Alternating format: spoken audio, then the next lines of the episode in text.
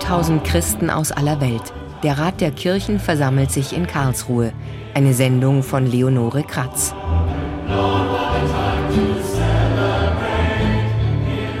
Englisch, Spanisch, Afrikaans oder Norwegisch. In Karlsruhe konnte man neun Tage lang viele Sprachen hören. Denn für gut eine Woche hat sich dort der Weltkirchenrat zu seiner elften Vollversammlung getroffen. Bis zu 4000 Teilnehmer aus 120 Ländern waren zu Gast in Karlsruhe, um über theologische Fragen zu sprechen, aber auch über zentrale politische Probleme wie den Klimawandel und den Krieg in der Ukraine. Es war das erste Mal, dass der Weltkirchenrat sich in Deutschland getroffen hat. Welche Beschlüsse auf der Vollversammlung gefasst wurden, hat Claudia Barthe zusammengefasst. Uns rennt die Zeit davon. Diese Vollversammlung ist unsere letzte Chance, aktiv zu werden, um zu verhindern, dass unser Heimatplanet unbewohnbar wird. Die Erklärung des Weltkirchenrats ist eindringlich. Im Plenum gibt es dafür viel Zustimmung. Der Klimawandel und seine Folgen waren das zentrale Thema bei der elften Vollversammlung in Karlsruhe. Die Delegierten waren sich einig, dass dieses Thema künftig in den Gemeinden vor Ort eine noch wichtigere Rolle spielen muss. Die Kirchen sollten versuchen, Einfluss zu nehmen, wo immer sie könnten. Dass es nicht bei bloßen Appellen bleibt, das hofft auch Francis Namomo, Ökologiebeauftragte der Pazifischen Kirchenkonferenz. Es wird unbequem bei bestimmten Dingen, die sich ändern müssen, auch in den Kirchen. Die Hierarchien, der globale Süden und der globale Norden, wie wir miteinander umgehen. Wird das nur ein weiteres Treffen von Leitungspersonen und Kirchen oder folgt daraus konkretes Handeln? Große Aufmerksamkeit bekam auch der Ukraine-Konflikt. Der Krieg wurde von der Vollversammlung scharf verurteilt. Bei der Vorstellung der Resolution meldete sich mit Father Filaret erstmal die russisch-orthodoxe Delegation zu Wort. Dieses Dokument ist besser, als ich dachte. Ich dachte, es wäre politischer und aggressiver. Es ist eines dieser Dokumente, das einiges erhält, aber anderes verschleiert. It's one of the documents which lights something and camouflage other things. Die Vertreter der russischen Delegation waren nicht von der Tagung ausgeschlossen worden, obwohl ihr Patriarch Kirill den Angriffskrieg Putins unterstützt. Bei der Veranstaltung mit Menschen aus der Ukraine durften sie das Podium aber nicht betreten. Am Ende verhinderte die russische Delegation die Verabschiedung der Resolution nicht. Die Vertreter hielten zwar als Zeichen des Protestes die blauen Nein-Karten hoch, folgten aber nicht der Aufforderung, ans Mikrofon zu treten und dies zu erklären. Deswegen erklärte die Moderatorin der Vollversammlung das Dokument für verabschiedet. Okay, so then we'll take those Okay, dann ziehen wir diese blauen Karten ein, treten Sie bitte zurück und das Dokument kann verabschiedet werden. Viel Zeit in Anspruch nahm auch die Erklärung zum Israel-Palästina-Konflikt. Diskussionen gab es dabei zu der Frage, ob in diesem Zusammenhang der Begriff Apartheid genannt werden sollte. Einige Delegierte aus dem Nahen Osten und Südafrika hatten sich dafür ausgesprochen. Zur schwierigen Situation der christlichen Palästinenser in den israelisch besetzten Gebieten sagte die Auslandsbischöfin der Evangelischen Kirche Deutschland, Petra Bosse-Huber. Obwohl mir das unter die Haut geht, der Gebrauch des Begriffes Apartheid ergibt für mich keinerlei Sinn. Deswegen wurde ein weiterer Passus in die Resolution aufgenommen, wie der Moderator des Plenums, Erzbischof Angailos, verkündete. We are not using the word apartheid. We can't delete it from the dictionary. Wir benutzen das Wort Apartheid nicht, aber wir können es nicht aus dem Wörterbuch streichen. Alles, was wir sagen, ist, dass es dazu keine Entscheidung gibt und dass dies kein Begriff ist, der aus dieser Versammlung kommt, denn es gibt unterschiedliche Meinungen dazu. Über diese Entscheidung werden wir später noch sprechen. Aber erstmal wollten wir von der badischen Landesbischöfin Heike Springhardt wissen, wie es ihr eigentlich gefallen hat. Schließlich gehörte die badische Landeskirche zu den Gastgeberkirchen. Also für mich war die Woche großartig, aber auch dicke voll. Ich habe das total genossen, dass so die Welt in Karlsruhe zu Gast war und wie das dann so drei Tage vor der Versammlung ja auch immer sichtbarer wurde. Es wurden immer mehr. Das war schön und den Austausch und so, das habe ich schon auch sehr genossen. Ich finde, es war eine riesengroße Horizonterweiterung auch für mich. Der Weltkirchenrat, der auch Ökumenischer Rat der Kirchen genannt wird, kommt aus allen Kontinenten. Seine Gründung 1948 war ein Paukenschlag für den Weltfrieden. Wir sprechen miteinander, statt aufeinander zu schießen. Dieser Dialog wurde durchgehalten, auch im Kalten Krieg. Ein mächtiger Moment war dann der Boykott gegen Südafrika in Zeiten der Apartheid. Zum Weltkirchenrat gehören Protestanten, Orthodoxe, Anglikaner oder Baptisten. Die katholische Kirche ist nicht dabei, hat aber Gaststatus und auch jüdische und muslimische Gäste waren zur Vollversammlung eingeladen. Wer sind eigentlich die Delegierten, die aus der ganzen Welt nach Karlsruhe gereist sind? Unsere ARD-Korrespondentin Karin Sens hat in Istanbul einen jungen Delegierten der griechisch-orthodoxen Kirche besucht, der in Deutschland studiert hat. Vater Ökumenius fühlt sich wohl in der Türkei. Ist es doch ein Land der Teetrinker. Meine Freundin in Tübingen sagte niemand, du bist ein Theist oder ein Theologe. Tatsächlich hat er in Tübingen die richtige Theologie studiert. Wenn er erzählt, lacht er verschmitzt durch seine dunkel gerahmte Brille und fasst sich kurz an den schwarzen Vollbart.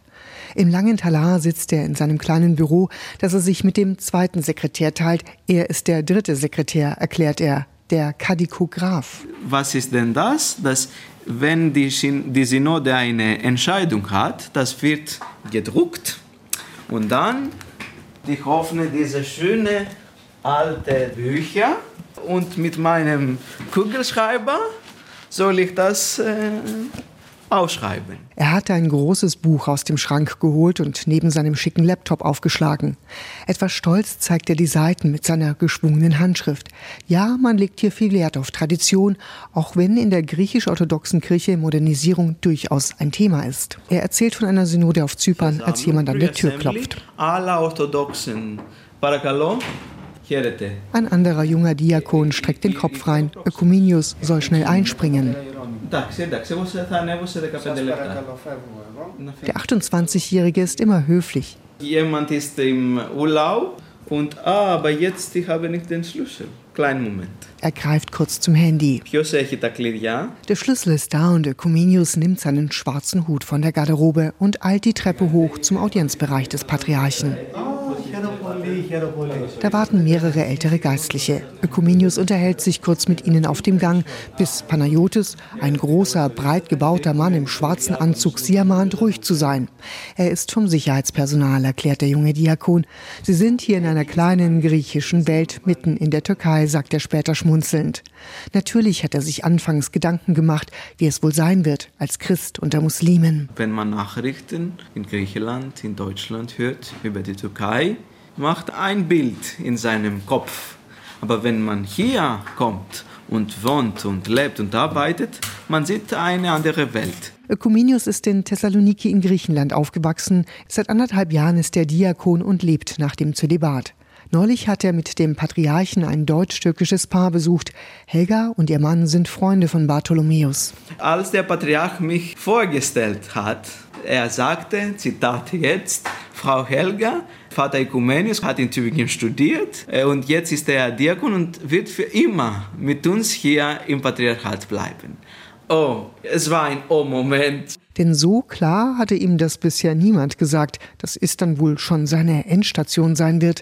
Aber er lacht freundlich und sagt, das ist eben ein Lebensengagement hier. Der nächste Generalsekretär des Weltkirchenrates kommt aus Südafrika. Dort, in Pretoria, hat ARD-Korrespondentin Jana Gent einen Delegierten der Dutch Reformed Church besucht. Die Haare und der Bart von Gustav Klaassen sind hellgrau, fast schon weiß. Als Generalsekretär der niederländisch reformierten Kirche in Südafrika betreut er die Strukturen und die theologischen Grundsatzfragen von immerhin 1200 Gemeinden mit gut und gerne einer Million Mitgliedern. Wenn er darüber spricht, wird er ernst. Wir sind in Südafrika als eine Kirche anerkannt, die viel zum theologischen Denken der Menschen beitragen kann. Ich bin in einigen ökumenischen Gremien tätig. Außerdem glaube ich, dass wir in der Covid-Zeit auch unser diakonisches Engagement sehr stark ausgebaut haben.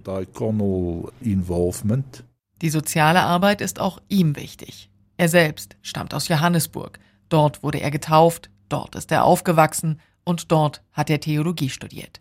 Während des Studiums traf er sich mit Minenarbeitern aus anderen Ländern Afrikas zum Bibelkreis. Für sie war er auch ein Seelsorger. Sein Glaube, sagt Gustav Klaassen, sei die Grundlage für seine Arbeit. Die Ökumene ist ihm wichtig. Doch er trägt auch Verantwortung für die niederländisch reformierte Kirche in Südafrika. Eine Zeit lang, ab 1974, hat diese die Apartheid, das System der Rassentrennung, mit theologischen Argumenten gerechtfertigt. Davon distanziert sie sich seit langem, aber es wirkt bis heute nach. We feel the burden. Wir fühlen uns verpflichtet, in irgendeiner Weise zur Versöhnung beizutragen oder etwas zu korrigieren. Wir sind uns sehr bewusst, dass es in unseren Gemeinden immer noch ein Erbe der Apartheid gibt, dass es immer noch Ungerechtigkeiten gibt. Und wir wollen diese unbedingt angehen und unser schönes Land zu einem besseren Ort machen. And make our beautiful country a better place.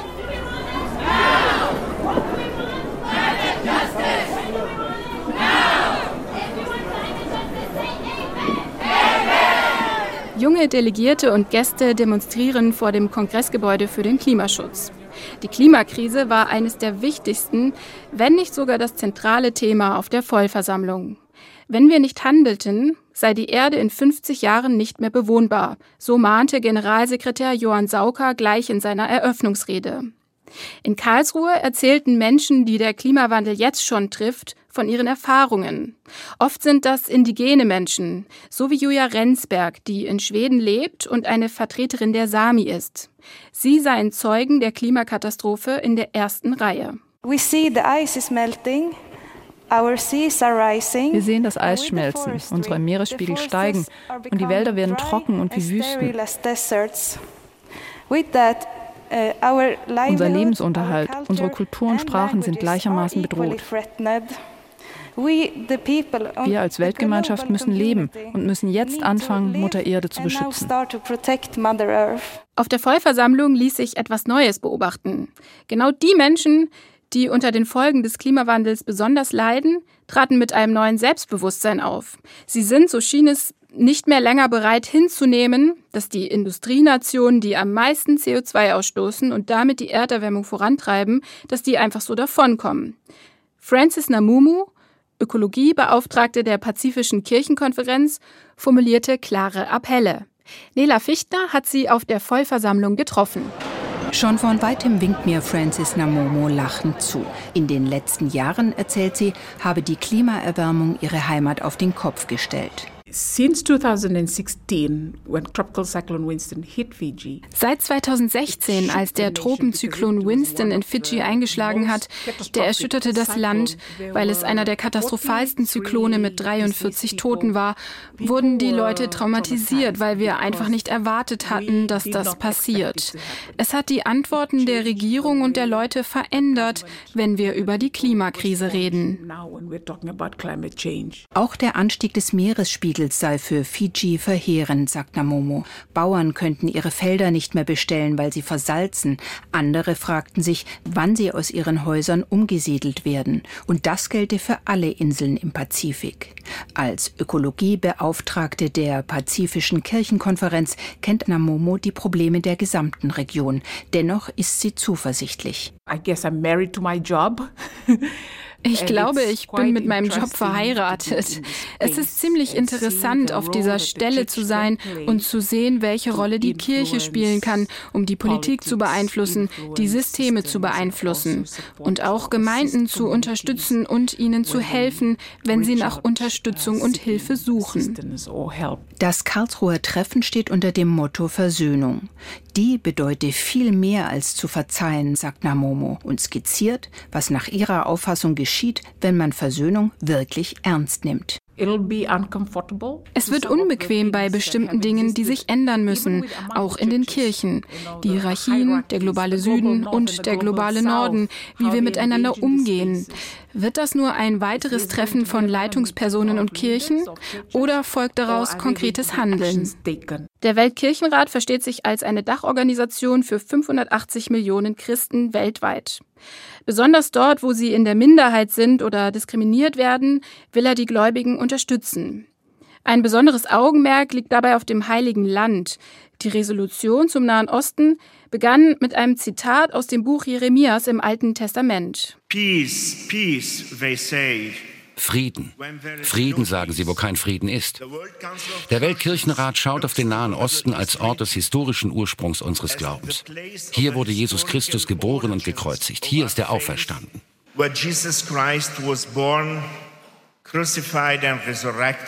Die Präsenz der christlichen Gemeinden im Heiligen Land ist ein wichtiges Anliegen des Weltkirchenrates. ARD-Korrespondentin Bettina Meyer hat eine von ihnen besucht. Wie jeden Sonntag läuten auch an diesem Tag die Glocken der evangelisch-lutherischen Kirche in Bejala im von Israel besetzten Westjordanland, nur wenige Minuten von Bethlehem entfernt. Pfarrer Ashraf Tanus, er stammt aus einer palästinensischen Flüchtlingsfamilie, begrüßt im weißen Gewand etwa 50 Gemeindemitglieder. Es wird auf Arabisch gesungen und gepredigt. Nicht nur einer der wichtigsten Wallfahrtsorte, die Geburtskirche von Jesus Christus, ist ganz in der Nähe. Auch ein israelischer Checkpoint, den der Pfarrer dreimal täglich überqueren muss, um in die Kirche zu kommen. Ich muss zur Arbeit gehen und meine Kinder so zur Schule gehen und dann ich fahre durch den Checkpoint. Aber wenn ich nach Hause jetzt fahre, haben Sie diese Langschlange gesehen, genau auf dem Checkpoint? Das dauert eine Stunde. Das ist eine Herausforderung für mich. Obwohl er nur wenige Minuten von der Kirche entfernt wohnt, ist er täglich mehrere Stunden unterwegs. Tanus Frau stammt aus Jordanien. Sie darf nicht im Westjordanland wohnen, erzählt Tanus. Deshalb lebt auch er mit einer Ausnahmegenehmigung für Palästinenser in Jerusalem. An so eine Genehmigung zu kommen ist schwierig, sagt Tanus. Viele hier seien aber darauf angewiesen. Weil es gibt gar keinen so Arbeitsplatz hier wegen äh, Besetzung. Es gibt gar keine Möglichkeiten, in ihrem Beruf zu arbeiten. Zahnarzt zum Beispiel, sie gehen in Israel zu arbeiten, weil es gibt gar keine Möglichkeit, eine Zukunft zu bauen. Warum? Weil wir leben in einem großen äh, Gefängnis. Mit ihren Sorgen wenden sich viele Gemeindemitglieder an Pfarrer Tanus, der hier seit drei Jahren versucht zu helfen. Wir sind die Minderheit, das stimmt, aber wir sind das Licht und das Salz. Und hier, wir machen gar keinen Unterschied zwischen Muslime und Christen. Wir sind Palästinensische. بسم الاب والابن والروح القدس Denk an deine Gemeinde, die du vor Zeiten erworben, als Stamm dir zu eigen erkauft, an den Berg Zion, den du zur Wohnung erwählt hast. So lautet ein Psalm in der Predigt. Er spielt auf den Tempelberg in Jerusalem an, der für alle Religionen, vor allem aber für Juden und Muslime eine zentrale Bedeutung hat. Pfarrer Tanus wünscht sich mehr Aufklärung und Frieden zwischen Israelis und Palästinensern ohne Mauern und Checkpoints. Es soll aber ein gerechter Frieden auf Augenhöhe sein, sagt er zum Schluss und schließt seine Predigt auf Deutsch. Es ist sehr wichtig zu wissen, dass es gibt hier auch in dem heiligen Land palästinensische Christen. Wir sind normale Menschen. Ich wünsche euch alle Gottes Segen. Dann macht er sich wieder auf den Weg zum Checkpoint um zu seiner Familie nach Jerusalem zu fahren. Die abschließende Erklärung des Weltkirchenrates nennt die israelischen Siedlungen illegal und fordert ein Ende der Besatzung. Ein Passus der Erklärung nimmt Bezug auf die Berichte internationaler und israelischer Menschenrechtsorganisationen, die die israelische Besatzungspolitik als Apartheid bezeichnen. Ein Wort, das auf der Vollversammlung zu intensiven Auseinandersetzungen geführt hat. Hier wurde auch der Vorsitzende des Internationalen Jüdischen Komitees für interreligiöse Konsultationen einbezogen, der aktiv an der Vollversammlung teilgenommen hat. Rabbi David Sandmill.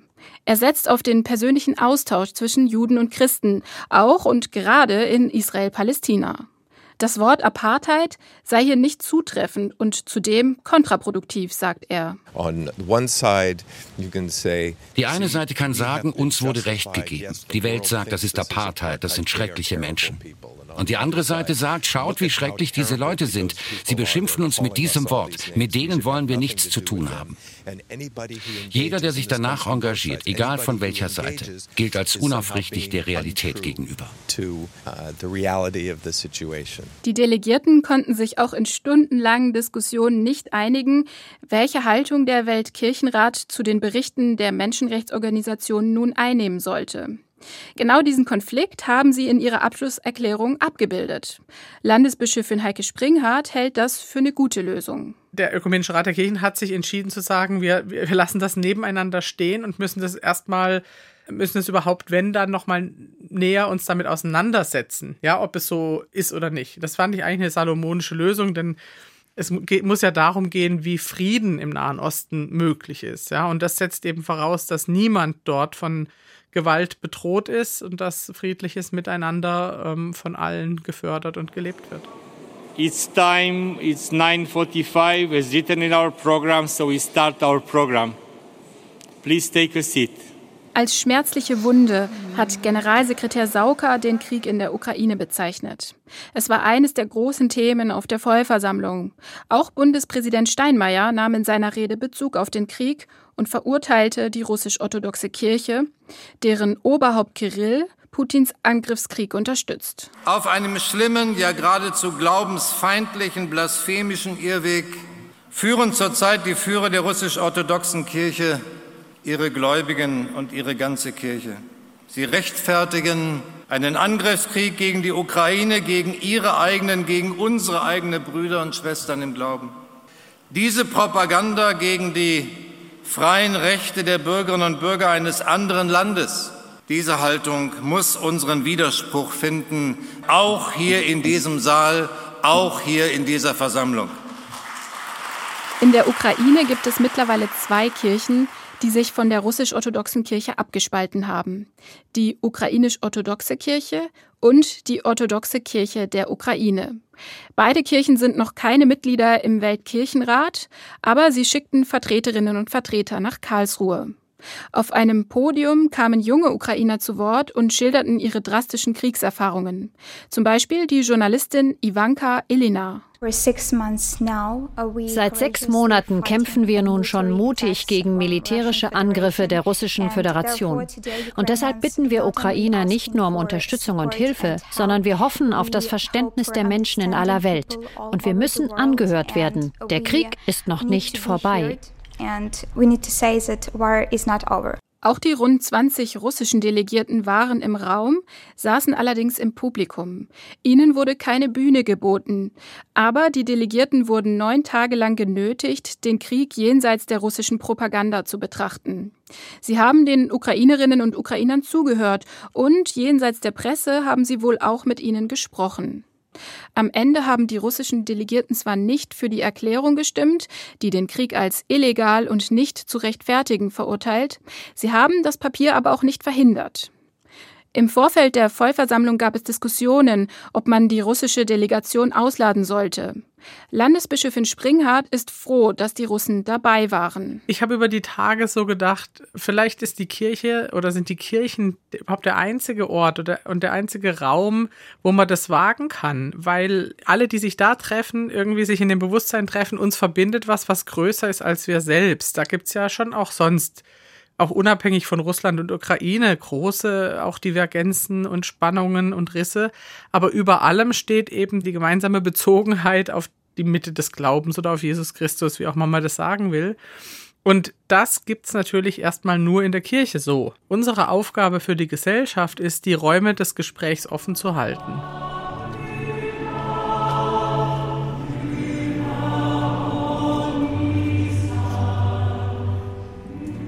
Auf der Vollversammlung wurden natürlich auch theologische Themen besprochen. Zum Beispiel die Rolle der Frauen in den Kirchen. Denn zwar können Frauen in manch einer Mitgliedskirche hohe Ämter ausführen, aber lange nicht in allen. Die Ungleichheit zeigte sich schon beim Gang übers Kongressgelände. Unter den orthodoxen Delegierten waren fast nur Männer, die man am langen Bart und schwarzen Gewand gut erkennen konnte. Eine Frau, die im Weltkirchenrat mit ihrer Präsenz besonders hervorstach, war die Vorsitzende des Zentralausschusses Agnes Aborm. Die Kenianerin gibt ihr Amt jetzt ab und wurde mit Standing Ovations verabschiedet. Nachfolger ist der ehemalige EKD-Ratsvorsitzende Heinrich Bedford Strom. Auf ihn warten auch kontroverse Themen. Zum Beispiel ist der Umgang mit schwulen, queeren und Transmenschen in konservativen Kirchen auf dieser Vollversammlung zu kurz gekommen. Ein Thema, das vor allem jungen Menschen am Herzen liegt. Sie wollen künftig präsenter sein und mehr einbezogen werden. Die britische Delegierte Annika Matthews brachte den Generationenkonflikt auf den Punkt. Irgendwann in der Zukunft könnten Sie feststellen, dass Ihre Kirche nicht mehr existiert, weil Sie es versäumt haben, junge Menschen einzubeziehen, als noch Zeit war. So wird es niemanden geben, der Sie ersetzt, wenn Sie in die Ewigkeit eingegangen sind. In SWR 2 Glauben hörten Sie eine Sendung von Leonore Kratz. 4000 Christen aus aller Welt. Der Rat der Kirchen versammelt sich in Karlsruhe. Redaktion Esther Saub.